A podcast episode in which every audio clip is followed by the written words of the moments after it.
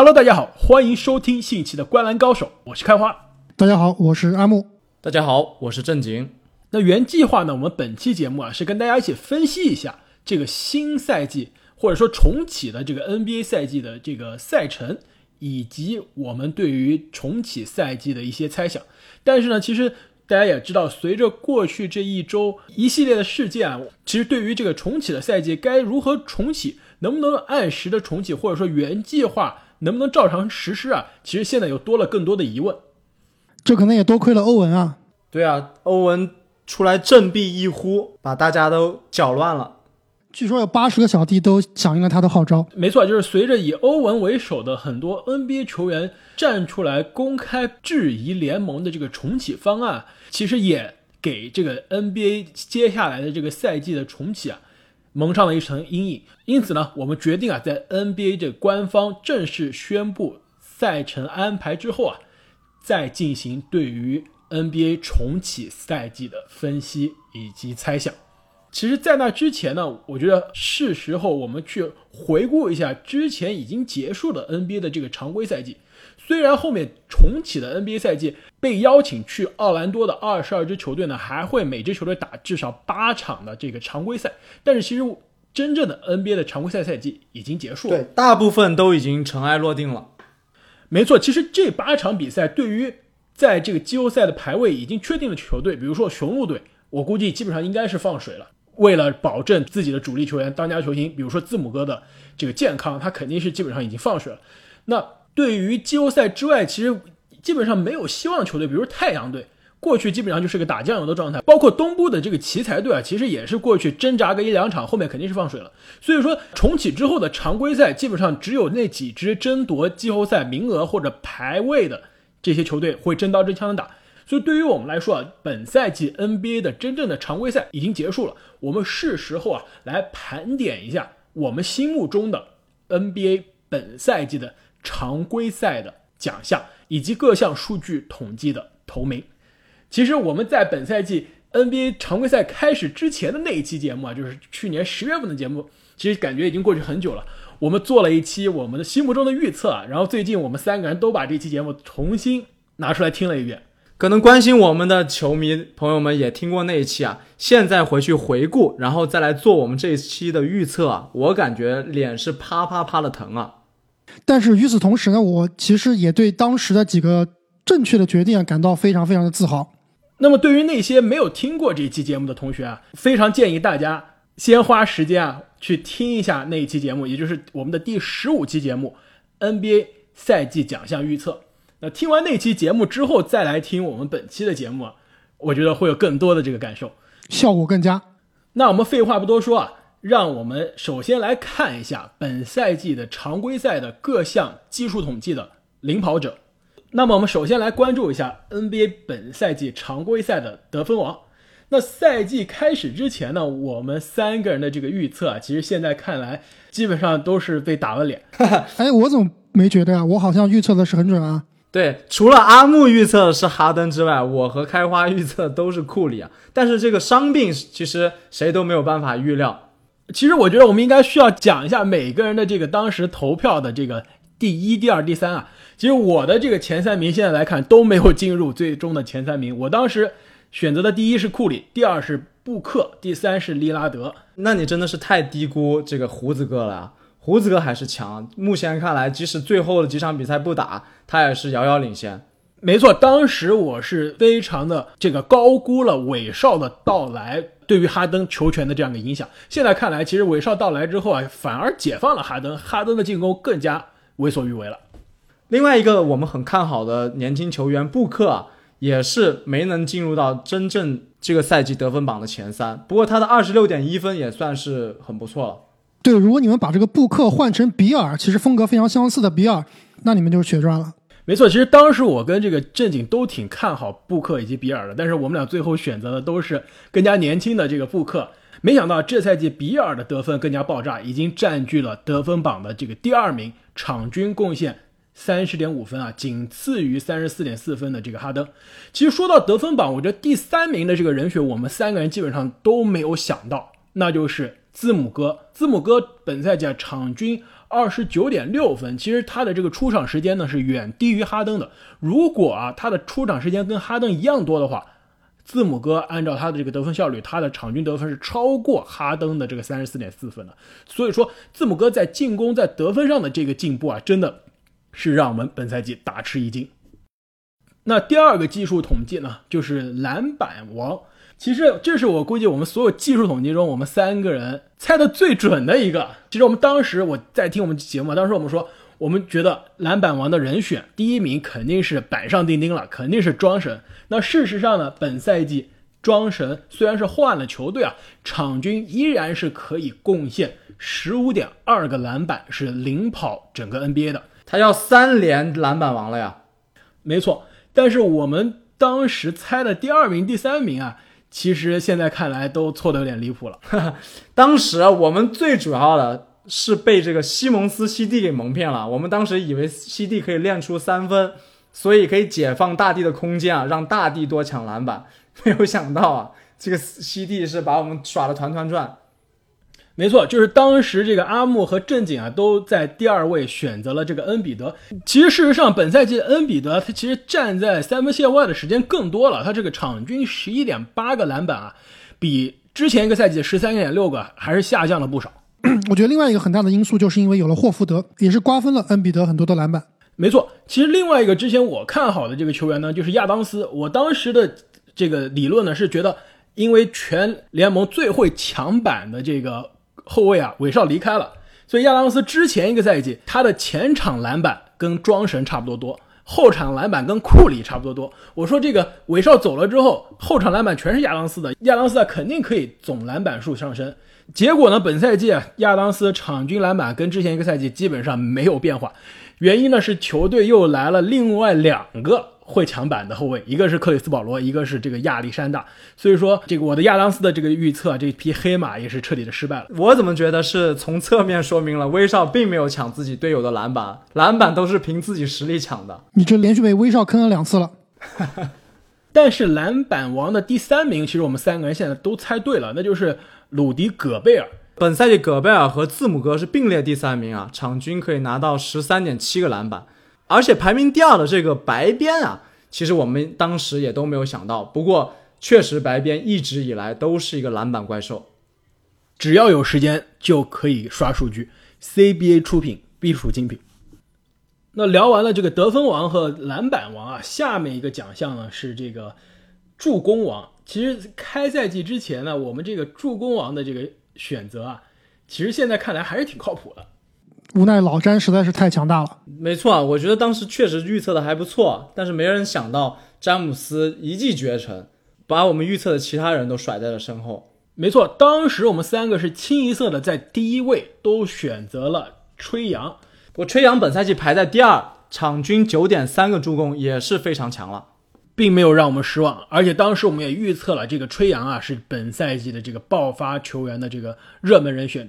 当时我们的预测是场均二十五加十不是梦想，现在看来二年级的他已经是场均三十加十了，所以说真的是前途可期。当时我们预测的这个詹姆斯呢，其实我和阿木啊都把他放到了前三的这个选项，但是真的是没想到他能在本赛季啊是可以职业生涯第一次成为 NBA 的这个助攻领跑者。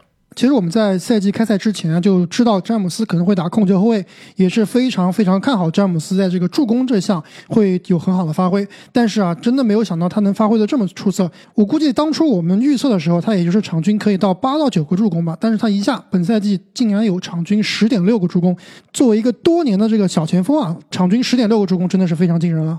其实当时我记得那期节目里面啊，阿姆说过，詹姆斯身边其实是来了这个 AD 这个接饼王、吃饼王，同时呢又来了霍华德这个吃饼王，而且呢球队又增加了很多这个靠谱的射手，比如说张铁林。其实对于詹姆斯的这个刷助攻来说啊，是真的是方便了很多。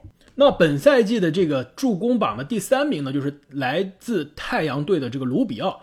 场均可以贡献八点九个助攻，其实卢比奥的这个进入前三啊，对于我们来说可能也是一个意料之中的意外。没错，卢比奥是太阳这个赛季初啊战绩飙升的大功臣之一啊，他把球队的进攻梳理的井井有条。然后我看了一下，当时我们的这个选票上啊，其实还都选了几个年轻球员，比如说球哥，比如说莫兰特，比如说福克斯以及这个卢卡。其实现在看来，这四个球员在未来其实都是有希望进入这个 NBA 的助攻榜的前三的。只不过这赛季啊，这个其他更加成熟的球员，比如说卢比奥，比如说詹姆斯的这个在助攻方面的助攻光环更加耀眼。没错，占据了这个榜单的前三。那说完了这些进攻的数据呢，接下来我们看两个防守数据的这个领跑的球员。首先呢，这个盖帽王的人选，估计我们这次第一个疯狂打脸的这个预测，简直是没有一个中的。没错，当时我们做这期节目的时候，我们当时是非常一致的认为，第一名肯定是米切尔·罗宾逊了，肯定是这个阿木的宝藏男孩尼克斯希望之光啊。结果，米切尔·罗宾逊这赛季连前三都没有进。我觉得我们这个一定要吸取教训啊！以后千万千万不要再相信尼克斯的球员了。任何奖项都不要信尼克斯，包括阿 J 巴雷特也后面也会疯狂打脸。我以为阿木你要说这个，正是因为这个，以后在尼克斯换老板之前，我们再也不要去看他的球。其实我觉得啊，这个米切尔·罗宾逊之前我们觉得他的新秀赛季就被尼克斯的这个混乱的用人。这个非常无厘头的这个轮换被埋没了。第二个赛季看来，其实依旧是这样，even worse 啊，更差了。没错，球队夏天签了那么多内线，签了很多老将，却不愿意去培养这个二年级的新秀，这真的是让人非常不理解。所以在他们更换老板之前啊，千万不要相信尼克斯的球员。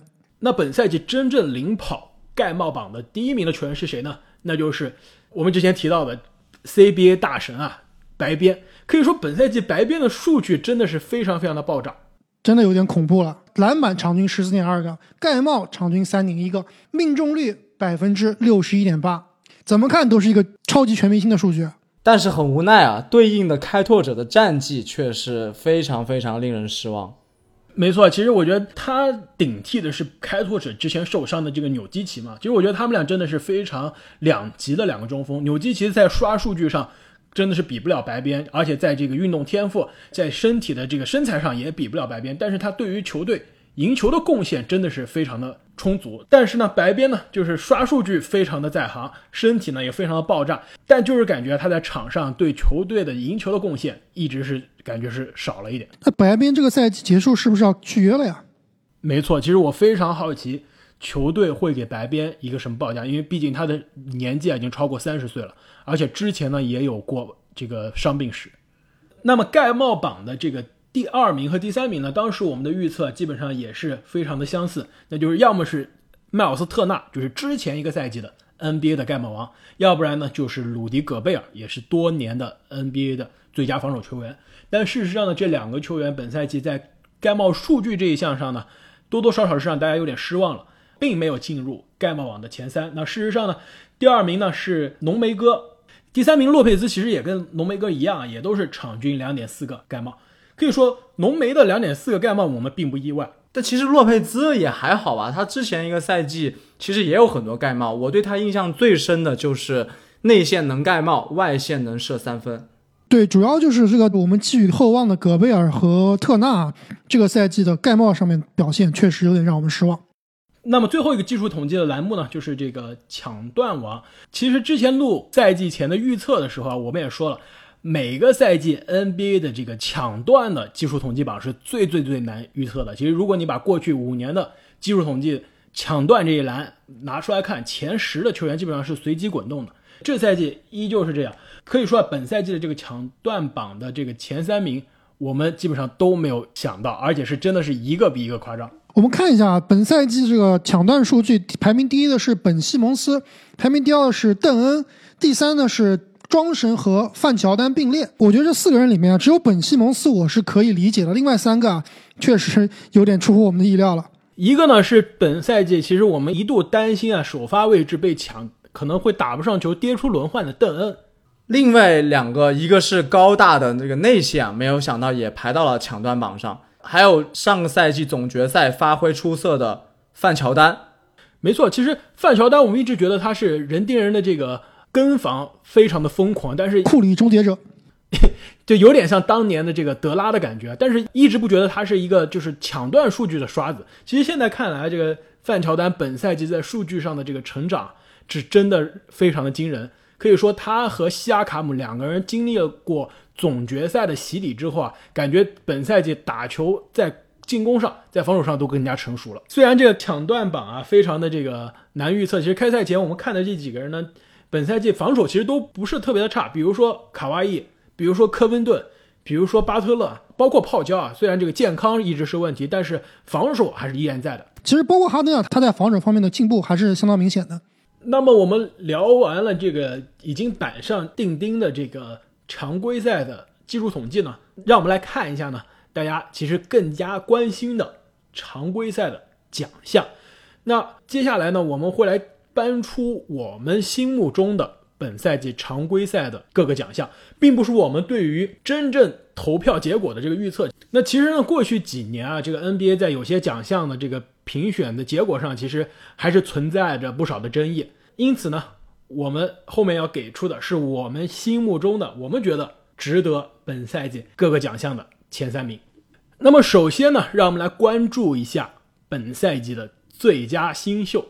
那其实这个奖项现在看来，基本上已经基本上快没有悬念了。在我们颁我们心目中本赛季的奖之前呢，让我们来回顾一下当时啊，我们三个人的票选是怎么样的。我的成名之作。哈哈，对，这个是阿木可以吹一辈子的一个预测，那就是当时呢，我选择的前三名分别是胖虎、莫兰特以及八村垒。正经呢，其实前两名是跟我一样的，胖虎、莫兰特，第三名呢是巴雷特。其实，在当时看来也是非常的合理。只有阿木啊，非常有争议的，首先是把胖虎放到了第三名。其次呢，是把莫兰特啊放到了第一。其实当时我跟正经都 都非常的不理解，觉得我就是个脑残粉，是不是？对，觉得阿木非常任性啊。现在看来，其实阿木是感觉是开了天眼。虽然第二名放了巴雷特，又高估了尼克斯，有点水，又被尼克斯坑了。但是第一名放莫兰特，现在看来还真的是非常的厉害。但是当时其实我们是不知道胖虎要伤停那么久的。所以这个就更厉害了，是不是？现在看来，如果其实胖虎跟莫兰特一样打同样多的比赛的话，其实真正的这个第一名的人选，现在看来还是非常有这个竞争性的。那么回顾完赛季开始之前我们的选项，那我们来看现在我们会把最佳新秀的投票投给哪三个球员？那我们心目中本赛季 NBA 最佳新秀第三名的球员呢，就是来自灰熊队的莫兰特的队友。布兰登·克拉克，其实布兰登·克拉克呢，其实是过去这个夏天的夏季联赛的 MVP。当时在夏季联赛中就已经体现出非常高效的这个刷数据以及投篮的这个效率。本赛季他呢，也是场均的这个命中率啊，非常的惊人，百分之六十二的投篮命中率，百分之四十的三分球命中率，以及将近百分之八十的罚球命中率。同时呢。他的这个防守端的这个效率啊也非常的高，可以说让大家非常期待未来灰熊队的这个年轻核心。他的进攻绝招啊就是冲进去以后一个小抛投，命中率非常高。那么这个最佳新秀的前两名呢，可以说基本上没有悬念了。我们会把第二名给谁呢？那就是来自鹈鹕队的胖虎。那么胖虎其实本赛季因为之前受伤呢，只打了十九场比赛，场均上场时间呢也不到三十分钟，但是效率真的是非常惊人，可以贡献二十三点六分以及六点八个篮板，投篮命中率呢也接近百分之六十。以他有限的出场内打出的爆炸输出来看啊，如果能健康的打下去，真的是前途不可限量。那这么看来，这个最佳新秀第一名的人选已经水落石出了，非常的简单，那就是。克拉克的队友来自灰熊的莫兰特。其实大家知道我是莫兰特的粉丝啊，在这个赛季开始之前啊，我预测莫兰特其实是带有很大的粉丝滤镜的。但是他这赛季的表现真的非常非常争气，而且我也非常同意这个开花刚刚说的，如果 Zion 这个赛季不受伤的话，其实他们两个竞争还是会相当相当激烈的。而且这个鹈鹕和灰熊都被邀请进了这个奥兰多的复赛，那 Zion 和莫兰特说不定还真的会有最后的正面对决。哎，其实我觉得这个话题还很有意思。阿木啊，你觉得如果在奥兰多的这个最后八场之后，鹈鹕淘汰了灰熊啊，进入季后赛，你觉得会改变我们这个常规赛最佳新秀奖项的这个票选吗？我觉得如果感性来看，很有可能会改变，但是如果从理性来看，就像我们开始时说的，本赛季这个常规赛的奖项啊，其实就应该到此为止了，因为啊，接下来打剩下来八场常规赛的球队呢，只有二十二支，那么另外八支球队他们的数据还算不算呢？如果这八场比赛的数据还要记录在列，那对于另外八支球队，是不是相对来说并不是很公平啊？所以我觉得，其实哪怕是灰熊跌出前八，鹈鹕顶替他们的位置的话，我觉得仍然不能改变这个莫兰特是本赛季最佳新秀的事实。而且啊，其实不谈这个对于那八支没参加的这个球队来说公不公平啊，即使是所有球队都打了，胖虎后面这八场比赛都打，也一共只出场了二十七场比赛。不到三十场，如果一个球员他一个赛季打了不到一半的比赛就获最佳新秀的话，其实对于另外一个打了基本上全勤，而且这个数据同样爆炸的新秀来说是不公平的。所以我非常同意啊，我们应该把最佳新秀颁给莫兰特。那么第二个奖项呢，我们来关注一下最佳防守球员。那赛季开始之前，其实做那期节目的时候呢，我给大家。讲了一下我的这个对于这个奖项呢，我有一个理论，那就是过去每一年啊，最佳防守球员基本上就是啊来自于联盟防守排名前二的球队，所以说球队的防守的结果啊，对于最佳防守球员奖项非常的重要。另外一个呢，就是内线球员啊，其实从历史上来看，获得这个奖项的概率是远高于外线球员的。那你当初为什么还选卡哇伊作为你的最佳防守球员呢？没错，其实现在看来，这个真的是不知道当时在想什么。呃，没错，自己给了一个非常好的理论，但是自己没有这个跟随我的这个理论，选择了卡哇伊放第一，还是被大神迷惑了呀。但是呢，第二名呢，我放的是字母哥，第三名放的是这个戈贝尔。其实这两个现在看来是非常的靠谱。当时的正经现在看来，基本上是不是最稳的？非常的厉害。这个估计是正经的成名之作了。那就是正经呢，把。字母哥放在第一，把浓眉放在了第二，把卡哇伊啊放在了第三。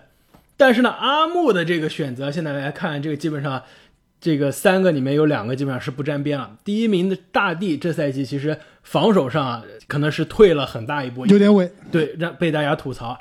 第二名的这个浓眉选的是相对比较靠谱的。第三个特纳现在看来真的是让人非常的捉急啊。那么在这个赛季到目前为止啊，我们三个人。给出来的这个最佳防守球员的颁奖，其实都是非常一致的。第三名就是来自传统防守强队爵士的大中锋戈贝尔。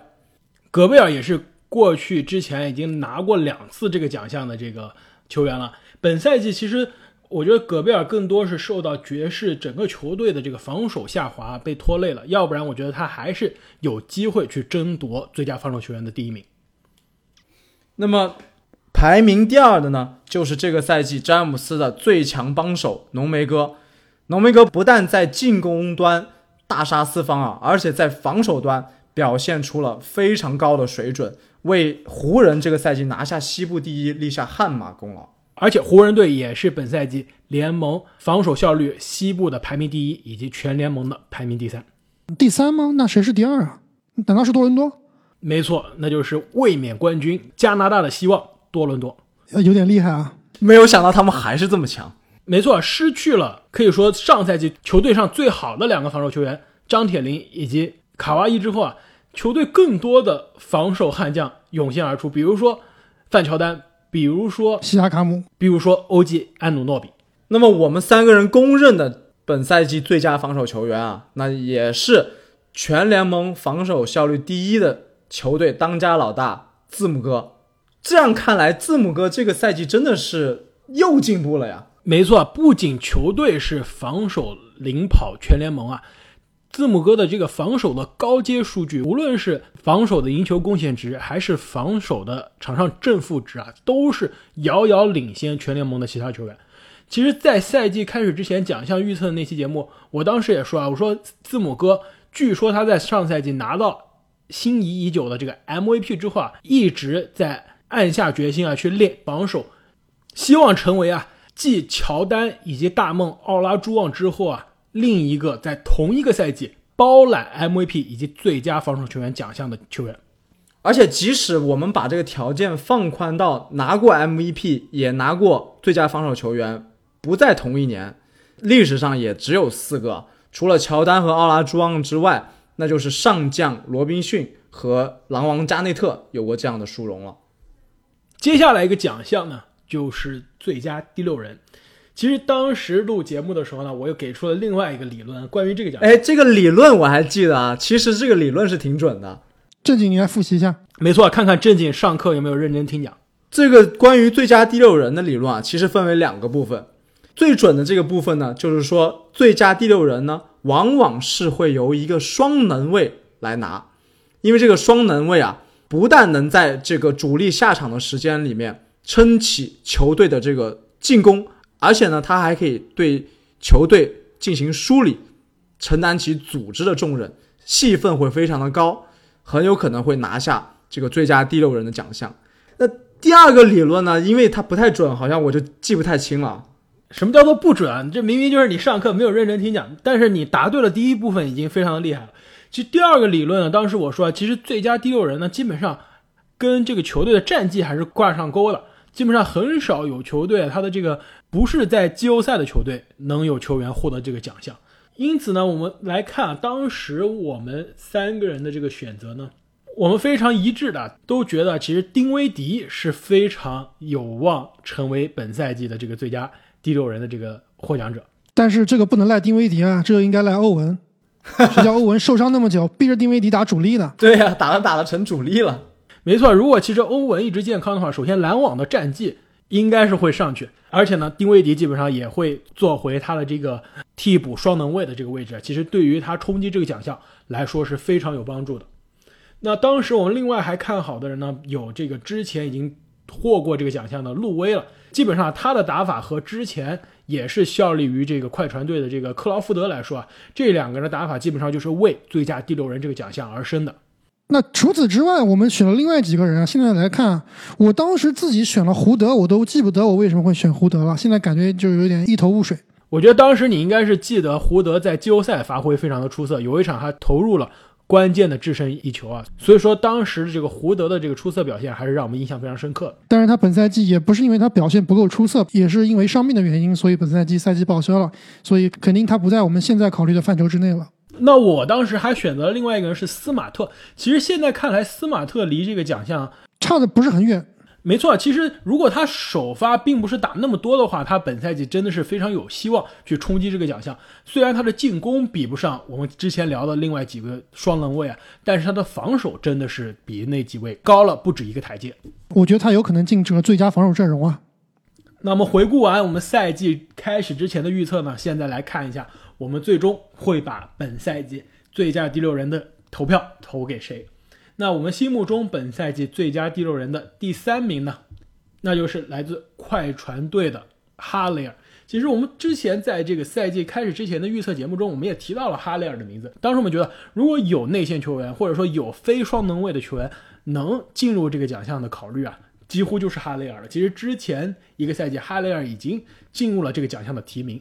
那其实我们在这里没有选路威啊，还是因为第一，路威这个赛季的命中率其实是有点太低了，只有百分之四十一。另外一个呢，我觉得他在卡哇伊和乔治来了之后啊，他在球队的作用啊，其实是被弱化了，有一点尴尬。但是哈雷尔的这个角色其实反倒是被加强加强了，没错。球队基本上是让祖巴茨打一个为首发中锋的这个角色，但是哈雷尔上来基本上就是第二阵容的抢分的这样一个关键的角色。那么我们心目中本赛季最佳第六人的第二名呢，基本上也是一个让人非常惊喜的存在，那就是老玫瑰德里克罗斯。其实我们前面有好几期节目都有提到过罗斯这个赛季的表现啊，可以说也是非常惊艳了。我们都以为啊，他曾经在森林狼拿到的那场五十分是最后的昙花一现，没有想到啊，这个赛季玫瑰的香味儿还能这么持久。